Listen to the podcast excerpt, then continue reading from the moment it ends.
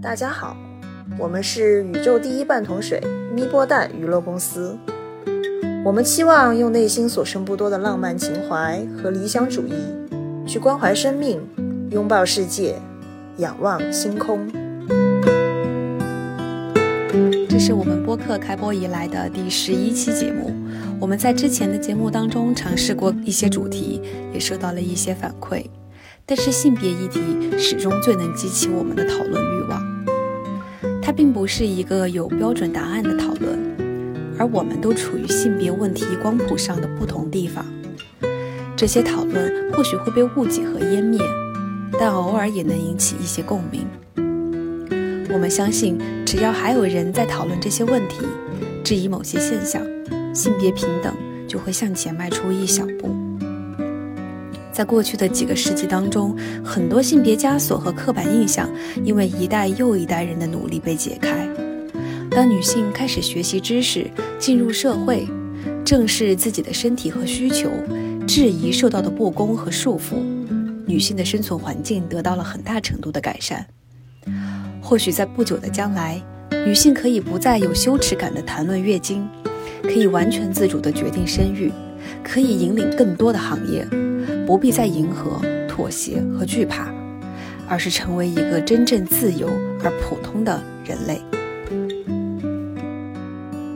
各位听众，大家好，欢迎收听我们新一期的节目，我是主播蛋蛋，我是主播咪咪，我是波波。今天我们要聊的也是前段时间上热搜的话题：有女性在高铁上买不到卫生巾。但高铁却回应说：“这是你的个人需求，我们不售卖。”月经这个词自古以来就是全世界女性不得不面对的生理现象，却又自始至终没有被社会正视的问题。那我们作为三位女性主播，也没有少吃月经的苦。今天我们就来聊聊该怎么看待月经。那两位主播先来聊一聊自己小时候第一次来月经的感受吧。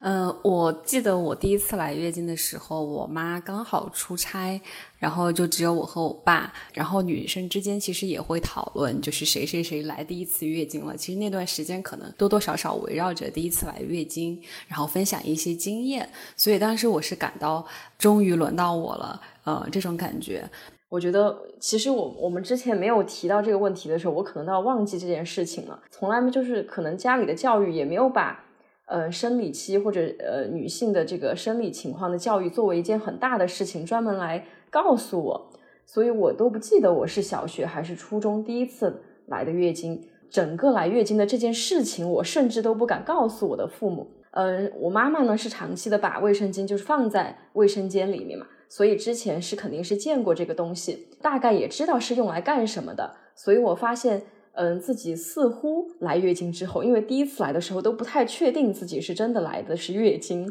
我还是就用了我妈妈的卫生巾，我就直接把呃卫生间的这个卫生巾拆开，然后就自己垫上。我发现，哎，一切我还是挺顺其自然的就操作了这件事情。然后我也不知道当时为什么就觉得这个是一个无法启齿启齿的事情。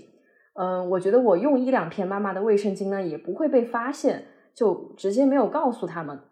但是。你说用这个东西吧，不会发现，但是怎么丢弃就成了我巨大的问题。因为卫生巾是不能直接被扔到马桶里面冲掉的，所以我就会用自己想办法，然后就把它分解掉，就把它撕开拆烂，然后再冲到马桶里。然后我觉得很神奇的是，我们家的马桶竟然也没有被堵住过。然后这个情况可能都持续了几个月。有一次是我姨妈来到我家里玩，然后正好赶赶上我那个月又来月经了。然后他就发现了我就是在处理这件事情的时候，他就说啊，我发嗯，恭喜你哦，你你现在是真正的女人了，就是这样说的吧？我就说这么麻烦的事情为什么要被恭喜呢？当时呃，确实真的就不知道为什么持续了这么多个月，就是自己在经历这个事情，也没有办法说出来我来月经了。我觉得就是有一种潜移默化的这种羞耻感吧。印象中确实也没有受到过。关于月经或者是女性生理方面很特别的教育，嗯，初中我们我记得我们当时是有生生物课，然后有很笼统的介绍过男生啊女生各个器官，然后当时老师还拿了那种人体的模型，然后大家也是，嗯，虽然说那个时候已经会觉得啊，生理教育是一个很正常的事情。但是我觉得，就是男生女生看到这种呃人体模型，都还是会很害羞，然后也不敢直视的这种感觉，还是会有的。虽然我们现在提到性教育的频率越来越高了，不知道现在对男生女生在生理方面的教育会不会稍微多一些？嗯，就我的话，就是我比同龄人来月经要晚一些，所以当时已经对月经有了一些了解，但刚开始的时候还是非常的措手不及，然后好几次还出现了就是侧漏的情况，然后我当时的第一反应也是给妈妈打电话。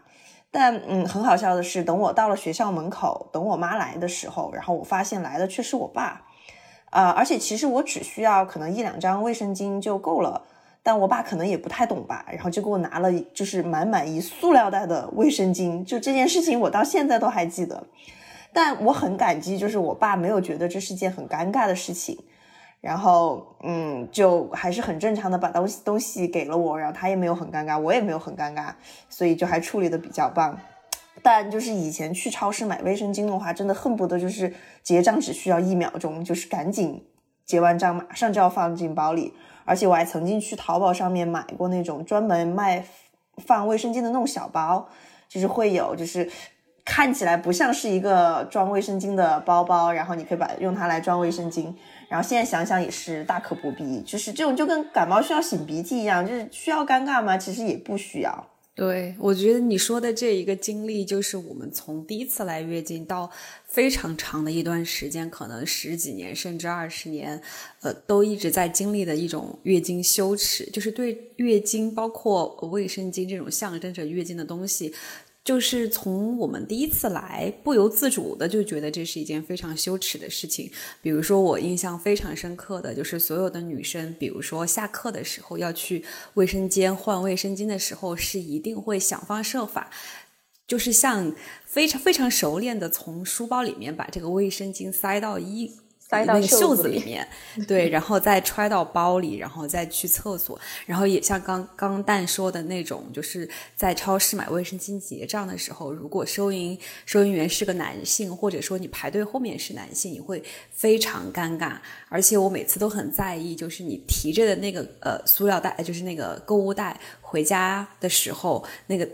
购物袋其实是有点透的嘛。就是这个路上的人都能知道你今天买了卫生巾，就那种羞耻感，我觉得我也不知道我在羞耻什么。嗯，那我们也来聊聊，就是女性也是来月经的时候面临的最大的一个难题，就是痛经吧。就我跟你们比起来，我还是算幸运的了，就是我不痛经，但我之前的 PMS 就是经期综合征还蛮严重的，就是我来月经之前经常会胸胀。然后脾气会真的不好，就是我自己都能感觉到我的脾气会变得不好，就可能荷尔蒙紊乱吧，就一点点小事情就会引起我，对，就会引起我巨大的烦躁。但那个时候我其实还不知道什么是 PMS，这个事还是我看了那个美剧《生活大爆炸》之后我才知道，原来这个东西叫 PMS。所以这个也可见，就是我们在这个认知上面有多大的一个差距。然后我之前也遇到过有男性对我说。就是你来大姨妈了吧？脾气这么大，然后当时还不觉得有什么，然后现在就真的是觉得就有被冒犯到，所以就我想知道，就你们两位，我知道是来月经是非常非常不适，特别是咪咪，就可以聊聊一下这个感受吗？让我们一些其他听众或者男性听众能更好的了解一下这个来月经的这个过程到底有多么的不爽。对，我是资深的痛经患者，呃，经期综合症或者说经前综合症，其实它就是发生在月经前，甚至是在月经期间会有的一个非常。呃，普遍的症状，我觉得有这个症状的女性的比例会非常非常的高。可能很多女性在这一生当中都或多或少经历过，比如说像刚刚蛋提到的情绪的波动，这个可能也是最明显的。然后包括可能抑郁、焦虑，然后失眠或者说是嗜睡。然后我知道的女生有一些，她们可能会呃拉肚子。那可能会有一些会便秘，然后会胀气，然后随着年龄的增长，我个人的体会就是年龄越大，这些症状就越多，就是他们都来了，他们而且越明显。对对对，他们就轮番着来，今天是 A B C 的组合，明天是呃 D E F 的组合等等等等，然后在这个过呃，当你经历了就像打怪一样，经历了金钱综合症，来到了月经本经之后，然后就开始了痛经。但但是痛经呢，其实是分为原发性和继发性的。然后其实继发性的可能是因为你本身会有一些疾病，我觉得这个可能也是各个。呃，我们的听众可能大部分也是女性吧。如果你会有这种困扰，你本来可能第一次来月经的时候是不疼的，在你的人生当中可能突然有一天开始呃痛经了，我觉得这可能要去医院呃检查一下，会不会是一些疾病引起的。但是原发性痛经就是可能你从第一次开始就会痛经，而且是比较有规律的。原发性痛经的发病率其实是高达。百分之五十，也就是说，一半的女性其实都是有原发性痛经，然后她的这种痛，就是可能有的是有一点点的胀痛，有的是绞痛，有的可以痛到就是一身虚汗。然后我自己是属于就是如果疼的痛得很凶，会一身都有汗的那种，然后完全丧失了劳动力，然后你没有办法。呃，就是专注的干任何事情，因为这个痛真的太痛了。然后我也有朋友曾经在呃学校的时候痛到就是呕吐，因为它其实这个痛的痉，它是一种痉挛的痛嘛，它会引起你的胃部的不适，然后同时你的偏头痛也有可能发作，其实是一个非常系统性的疼痛。呃，就这个其实就是一个痛经的感受。嗯，但是其实在我刚刚呃来月经，然后开始经历痛经的时候。呃，完全没有太多的科学知识，呃，可能就是代代相传的一些说法，可能宫寒或者治这个那个之类的。然后真的是神农尝百草，然后试过所有的偏方，什么红糖水、姜水，然后喝红酒，然后芹菜根水，然后红糖熬姜水，就是非常非常的难喝。然后也看过中医，就是所有的这些方法都没有任何任何效果，对于我来说，而且真的是在可能。二零二零年的时候，我开始就听播客，然后刚好听到了一期。嗯，六层楼老师去上随机波动当嘉宾，然后当时其实我已经关注了六层楼老师的微，然后他其实在网上做了很多的科普，普及了整个原发性痛经产生的原因。其实它就是呃我们在来月经前和来在来月经时会分泌前列腺素，然后它会引起疼痛。其实我们所吃的这个止疼药，呃，比如说像芬必得这种止痛止疼药，它主要就是抑制这个前前列腺素。那你吃了之后，它可能要过几。几个小时才能抑制新的产生，但是你已经产生的这些前列腺素，你需要把它给代谢掉。所以这也是为什么很多女生说止疼药没有什么用，因为吃了还还是会疼。其实按照医生的说法，你是需要提前一天就吃，但是因为很多人没有办法估计自己哪一天准确的来月经嘛，那可能就是你来的那一瞬间你就去吃止疼药。我也是就遵循了这个方法，终于在三十岁左右。体会到了一分钟都不痛的这种月经的感受。我觉得我就是真的三，我跟你差不多，三十岁之后可能自己掌握了一些方法，就不会就是真的就是痛到像之前未成年的时候那么怎么说呢严重吧？真的，我觉得以前就没有把这个当成一个症状来看待，就是觉得是可以忍忍的事情。然后，因为之前确实就是有的时候女生痛经捂着肚子，可能会被被说成娇气啊，说成矫情。大多数女生可能真的就是捂捂肚子就忍过去了。然后我记得我可能初中的那个时候痛经也还挺严重的，有的时候就是去忍，然后也不敢请假，嗯，就就怕被老师或者同学说很娇气啊怎么的。然后一般都是还是坚持去上课。然后有一次痛经真的是早上起来就，我记得就是直接。痛到就吐了出来，可能就跟刚刚咪咪姐说的那个呃经期综合症，就是可能是胃部的一种痉挛，然后就直接痛吐了，才知道是真的很呃已经是很严重的生理反应了。然后我就去看了中医，咪咪姐可以认可吗？然后当时的中医就对我进行了放血治疗，就是在每一个手指上，然后选一个的呃穴位还是什么的，然后就给我戳一针，然后就把那个血给挤出来。我也不知道什么原理哈，但是真的还挺有效的，就不痛了。就是你们都认识这个，这都是认识这个中医，就是那个是我的一个婶婶，她是也是那个四川省的十大名中医。我觉得这个应该也是有一定科学道理的，只是还不知道科学的科学的那个那个那个逻辑还没有被梳理出来。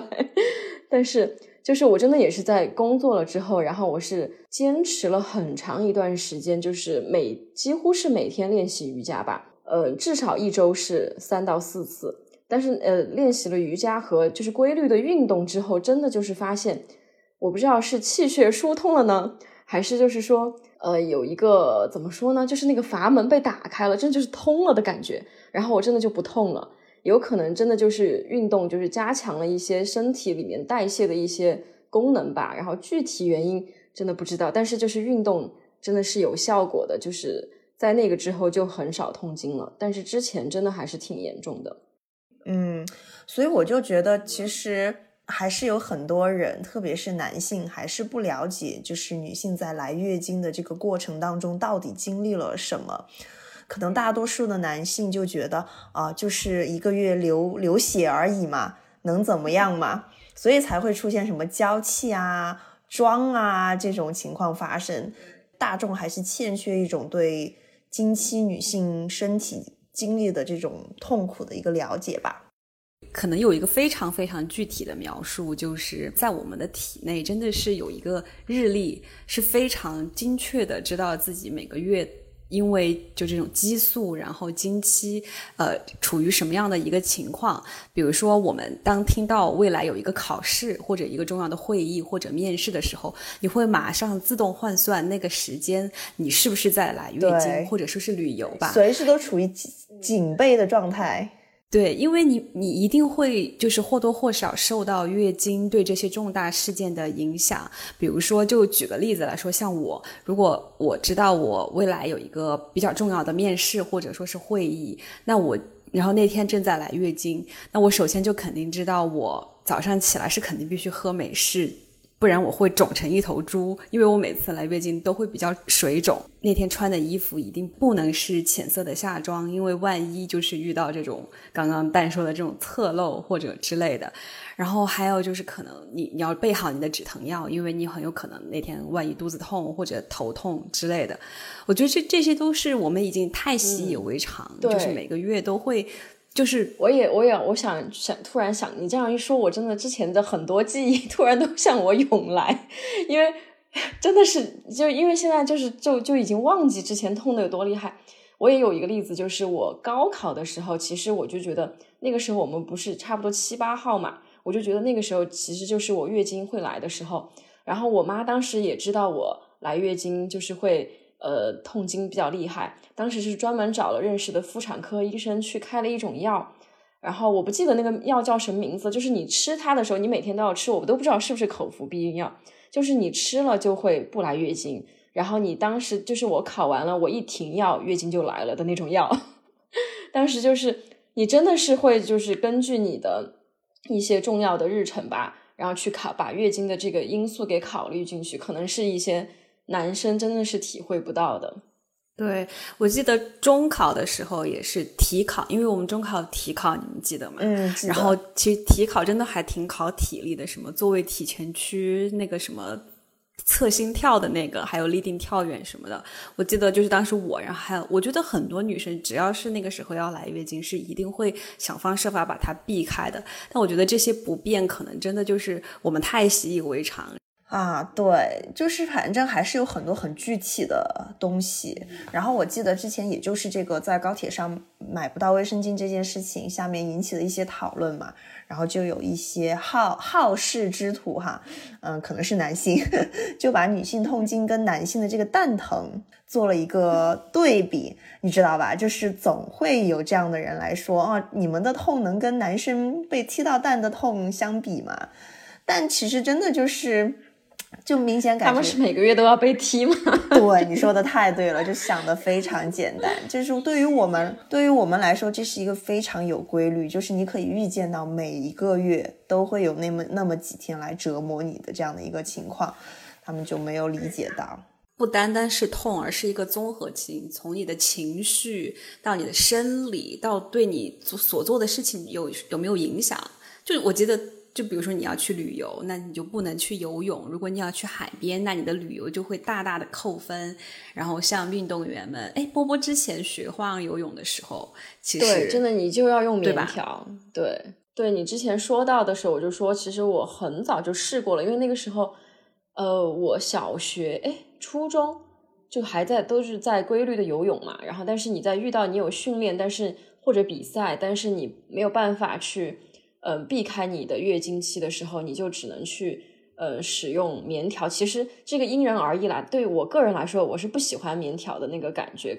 就是在使用上我是觉得不舒适的。但是你就是为了去完成这个比赛或这个训练，呃，你在月经期你也只能去用棉条，就是虽然是你不喜欢的方式，但你也只能用这个方式去把它完成。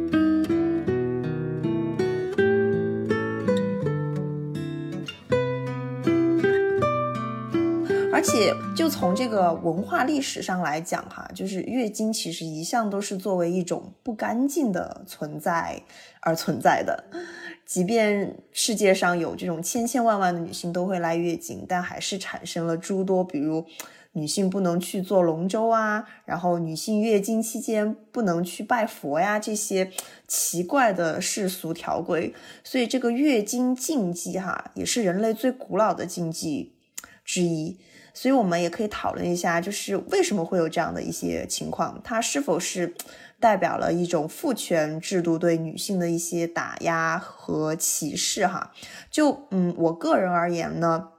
可能这种禁忌的出现是跟这种原始人类对血以及这种生殖的一个避讳有关。就是对于原始人类而言的话。呃，血嘛，代表的就是痛苦啊、死亡的象征，所以尤其把女性的这个经血看成为不洁不祥的一种征兆。然后，如果有来月经的女性的话，就是要呃避开。然后，这种月经禁忌呢，就是在加入了一些宗教色彩之后，就变得更加的一些严重了。然后，这些禁忌的一个流，这些禁忌流露出了强烈的一个男性的敬畏和恐惧。然后，男性对女性的这个神秘出血的极度恐惧，带来了女性的这个月经不洁的一个观念。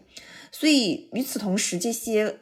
奇奇怪怪的规定又激发了男性的一个优越感，而将女性的地位降低到了一个很卑微的一个程度。所以，像呃，比如说一些古籍上面，大家都能看到，比如说圣经上面啊，就把女性的月经描述的可怕无比。然后就是说，女性来月经的时候，你不能摸她。你要摸它的话，就是你整天都会变得很不干净，这个真的就是非常的没有道理。就我来月经的时候，我还不想让人来碰我呢，你知道吧？就是你这么脏，走开哈。所以就是这些莫名其妙的历史宗教，却这些束缚哈，导致了几百年、几千年后的今天，女性还在面临这样的一个歧视，这个确实是让人觉得有点不能理解。因为我们所在的社会，其实从古到今，然后古今中外，大部分地区和时段都是呃一个父权制的社会，所以其实我在想，就是因为这些男性他们不来月经，才导致了，比如说现在月经不能被正视，甚至有这种月经羞耻或者说是月经歧视的现象。我在想，如果说。男性他们要来月经，卫生巾会免费，然后卫生巾会有更高的检验标准，让大家都能够拿到非常干净和呃卫生的卫生巾。对，然后可能也会有更多的呃，比如说心理学、社会学，然后医学相关的研究。呃，大家可能真的会放更多的精力在月经和月经的周边。但我自己其实觉得有。呃，有在进步，或者说很让我感动的，就是刚刚我说的，我学到的很多关于呃月经，包括可能妇科、产科之类的知识，都是来自于六层楼老师，就是我的。然后，但他就是一位一名男性，嗯，除了他带给我了很多科普，就是告诉我从医学上。痛经是什么？然后，另外就是因为他其实是一名男性，但是他在做这些科普的时候是非常的专业，然后也并没有任何的一丝就是嗯俯视或者说是歧视这个现象或者女性，而是拿出了非常严肃的态度。我觉得正是因为他作为一个男性有这样的一个态度，让我觉得好像这个问题真的没有必要，或者说是。之前被污名化的这些行为都是呃不正常的，而像这些医务工作者或者科学家一样非常严肃的去对待这个问题，才是我们不管是男性还是女性该有的一个状态。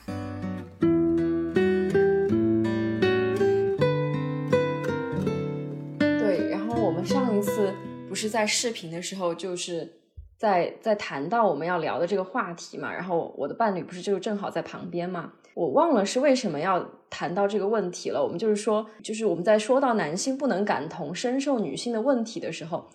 呃，男性会自然的觉得，哎，我可以感受你啊，我理解你啊，我支持你啊，我怎么不能感受你呢？然后我们就提出了一个小小的问题，我们就说，那你愿不愿意戴一天的胸罩，戴一天的卫生巾，就一天感受一下女性的束缚呢？他说，哦，那不行。我们就觉得，可能真的就是很多，就是支持和理解，真的就是体，只是体现在了语言上，就是真的他们呃，就落实到，都别说政策了，就是实实在在你身边男性的一些行为上，可能都。很难吧？我觉得真的是很难。我们要么就是把女性的这些生理现象，就是比如说月经和月经相关的，因为激素带来的这些变化，要么就是把它污名化，比如说像更年期，或者像刚刚蛋说到的金钱综合症，可能就会有人说啊，你是更年期吗？脾气这么大？你是来月经吗？你这么暴躁？那或者就是忽视，呃，我觉得这个就是比如说像产后产后抑郁症。把月经及其相关的一些，比如说生育这些问题正视，而不是用一种很传统的观念去看它。就像呃波波说的，可能我们小时候会听到，或者嗯，就是自古以来吧，可能会女生第一次来月经的时候，家里的人都会说啊，恭喜你成为了一个呃完整的女人，你可以生孩子了之类的。但其实现在想来，为什么要恭喜我呢？真的就是我可以生孩子了，这只是我的一个选择，而不是说。我是可以生孩子了，是一种恩赐。就像你刚刚说的，就是比如说像你更年期了吧，呃，你来大姨妈了吧？其实我们会觉得有一点冒犯的这种语言，我觉得很少很少会有女性就是来说这种话吧，因为我们是有这种同理心的。就是我会觉得你来大姨妈，你是真的不舒服，我是想要照顾你，而不是要讽刺你说你来大姨妈了吧，脾气这么暴躁。就是这种话一般都是出自男性之口，就是虽然。我们现在提到的只是今天我们专门在说月经的问题嘛，但是很难忽视的就是包括生育啊、性解放啊、生理的问题，很多都是就是因为这些大家好像不能怎么启齿的问题，都是女性会因为这些问题去背负上一些骂名，在承担这些后果，而男性并不会，所以他们也不会去跟你共情，就是他们没有办法真实的体验到你的那些困境。像我刚刚已经说的，就是有的时候。他们是口头上就是说着支持你，嗯，但是现实生活中就真的就是行动起来支持你，真的还是很困难。说到这里，我也想到就是一个呃男性其实有点在混淆的例子。呃，我们家里男性长辈可能在就是生育的这个话题上表达的出来都是希望我们去生育嘛，呃，跟现在的政策没有关系哈，就是基因中就觉得啊，你就一定要生小孩啊，要怎么样？他其实并不会。关心你想不想生，他就是觉得，哎，你年纪差不多了，你就该生了吧。然后在男性长辈这个时候的语境中，他表现出来的支持就是说，哎，我支持你生啊，呃，你想生几个生几个。但是当你真正生了以后，他就会说，你都是当妈的人了，就不要出去玩了。就是，就是，就是很一个很怎么说呢？就他对你的这种支持，不是对你的本身对人性的那种支持，他是对生育本身的支持。而不是在支持为生育付出了巨大成本的女性，就是他们的那种概念是很混淆的。就是我觉得我们现在的就是一直大家社会上一直在提生育的率下降啊，这么困难，哎，女性为什么不愿意生孩子啦？怎么就是有这么多呃问题提出来？但是就是我是觉得有一天男性真的学会尊重女性了，就是尊重女性的意愿了，我想生育的现状才会真正的发生改变吧。对啊，就。就你想，其实道理很简单，就是连月经都没有办法被尊重，你说我们还怎么去说想要生这个生育？就完全很多事情其实都是联系在一起的。我记得之前疫情初期的时候，你们还记得吗？就是因为当时有很多医护人员要去前线去支援。嗯，对，好像也是女很多女医生，是不是没有没有，就是来月经了也没有卫生巾。嗯，站一整天，然后根本没有办法做。你知道，我们来月经的头几天，那那个腰酸背痛简直是无法形容。然后在这样的情况下，女医生还要这样去站一整天，就根本就没有。当时整个社会就没有去考虑到，还他们会来月经会不舒服。这件事情，所以当时对我的冲击也是比较大。所以我觉得我们也可以聊聊，就是这个社会应该对女性的这个月经权益哈有一些什么样的一个呃关注。那首先就是我们这个话题的开头说的这个呃高铁上不卖不售卖卫巾呃卫生巾的这件事情，就非常的奇怪。呃，然后当时这个嗯。提出这个问题的那位女性说，当时是找了乘务员，因为同样都是女性，然后可能应该是自己的私人物品吧，还是什么，就是还是找到了一个。但是这个铁路呃幺二三零六这边回应是不售卖的，因为这个是私人物品，而且当时还是有一些男性就觉得，觉得是女性在大惊小怪，是在矫情。就觉得你自己来月经，你自己不知道吗？你都不知道自己去买吗？所以其实这样的回应让人看了就觉得非常的寒心，就说明这个社会还是没有真正的认识到，呃，这是女性应该享有的基本权益哈，我们叫卫生巾自由。而且我看到就是，嗯，微博上之前有一个妇产科的一个大 V，呃，他就说，这是因为在所有的公共事务、公共设施、公共交通的建设和配置中。做决定的绝大多数都是男性，即使是女性参与，也很少会考虑和照顾到女性的生理特点。所以这个真的就是所有问题的一个根结吧。但当然，国内外我看到还是有一些商场和写字楼还是做的比较好的。比如说，现在基本上很多写字楼它的这个厕所门上都会写啊，如果你的你有月经突然造访，你可以打电话给前台。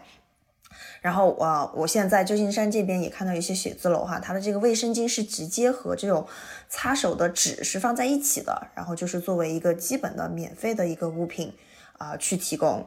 然后在录这期节目之前呢，我也做了一些小调查，然后就看到就是苏格兰它的这个生理期用品法是正式生效了。就是地方当局有义务向所有需要的人免费提供生理期用品，如卫生棉条啊、卫生巾呀。然后这些用品将是通过这种教育机构和理事会去啊免费发放的。所以苏格兰也将成为全球首个立法消除经期贫困的一个呃地区。然后啊，我现在在旧金山也看到很多女性创业的公司，他们也是致力于去生产用新材料制作的这个经期内裤。我觉得这个还是挺好的哈，我觉得我们还是见证了一个卫卫生巾的一个发展。我觉得刚开始我们刚来月经的时候，那个卫生巾粗糙的哟，简直是就是 啊无法形容，而且又闷。然后后来慢慢又有了这个这个安睡裤，我觉得安睡裤简直就是女性的福音，我的天呐！啊，夜用的卫生巾哈，还是会漏，对你都还是睡得不踏实。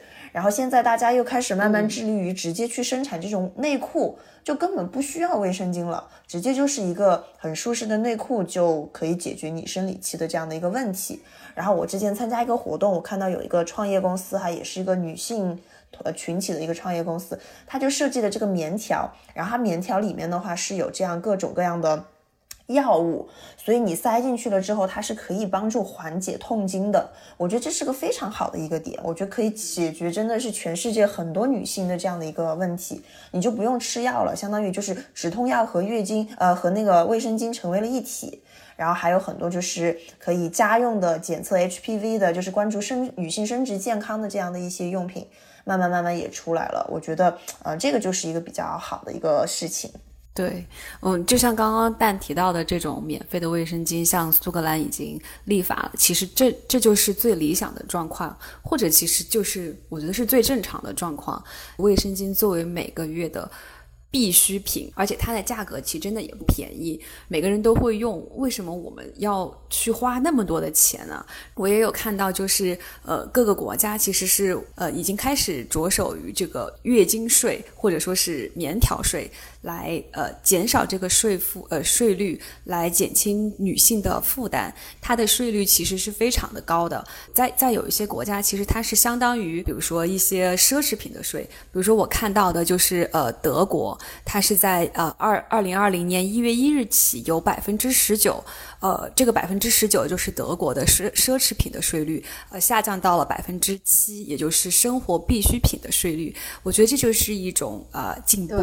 因为因为你刚刚你提到那个价格，然后我就做了一个很小小的数学计算，就是我粗略的看了一下淘宝上卫生巾的价格嘛，因为我们现在就是因为这个真的是一个生活必需品，就跟纸巾一样，我们都会去囤货呀，怎么的？然后就是它的以这个囤货价我们来算的话，呃，平均了一下日用啊、夜用啊，还有我们可能会采购安睡裤的这种价格，可能一片卫生巾，呃，平均下来就是两元。然后来月经，每天我们就算平均用六片吧，就算我们平均每个月来七天的月经，一个月的费用就是八十四元，一年十二个月就是一千零八元。然后我们差不多每个女性可平均会来三十年的月经，这个价格就变成了三万多。然后这个还是卫生巾必须产生的费用，还不算我们为此额外支付的购买的洗涤用品啊，呃，暖宝宝呀、止痛药啊，所以。呃，月经贫困就刚刚刚咪咪姐说的是一个真真实实的被忽视的事实。呃，然后在做这一期节目之前呢，我也听过一些其他的播客，呃，就是也提到了有些国家的女性其实就是真正的贫困地区，他们是负担不起这个卫生巾的。包括就是诶有一个播客还提到了成都七中国际部做过一，就是去凉山州做过一个调研，然后那边的呃呃女学生真的就是你说她。呃，一年他本可能生活费就才一千块钱，他从哪里就是找出一千块钱来支付这个卫生巾的费用？他们有的可能就只能用呃碎布呀、稻草呀来代替呃来替代卫生巾的作用。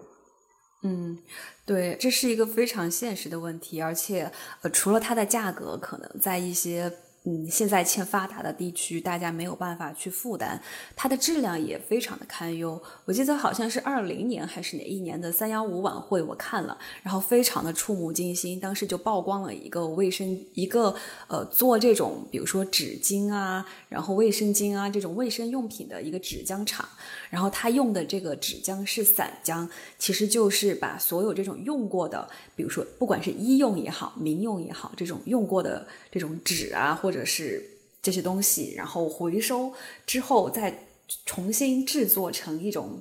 散浆纸，然后把做成卫生巾，然后销售给呃，可能以比较低的价格销售给呃女性。如果说是我们要牺牲价格去获得比较干净或者说质量有保证的卫生巾，是作为目前能够负担这一笔费用的女性的选择。那作为没有办法去负担。这个价格的女性是不是就只有去选择这些廉价的、呃不安全、不干净的卫生巾？我觉得这是一个非常非常大的问题。对，嗯，因为我其实之前自己是有这样的经历的。啊，我有一次是去一个嗯县城吧，就是反正是很很偏僻的一个地方去玩的时候，然后突然遇到月经造访，所以我不得不当时在一个小镇上。去买这个卫生巾，然后我当时就是应该是买到了这个假的 A B C，然后当时整个就是非常的不舒服，而且出现了过敏的情况，所以我非常非常能能理解刚才咪咪说的这个劣质卫生巾的这个情况，而且就是很普遍，就是在农村和这种欠发达地区。它非常的普遍，一个是它没有这样的鉴别能力，它可能就是你你正常的卫生巾你就买不到，你就只能买到这种不合格的产品，对，所以就形成了巨大的这样的一个市场，但是对那这些地方的女性来说是非常非常可怕的一件事情，所以嗯，我每个月是有去捐，呃，就在那个支付宝上面有这个捐赠的一个习惯的，所以我通常情况下都会给。对，就是捐女性卫生啊，包括一些呃生殖卫生啊，还有就是一些最基本的呃一些地方连呃香皂、肥皂都没有，就是一些可能，所以我觉得这些是非常需要关注的。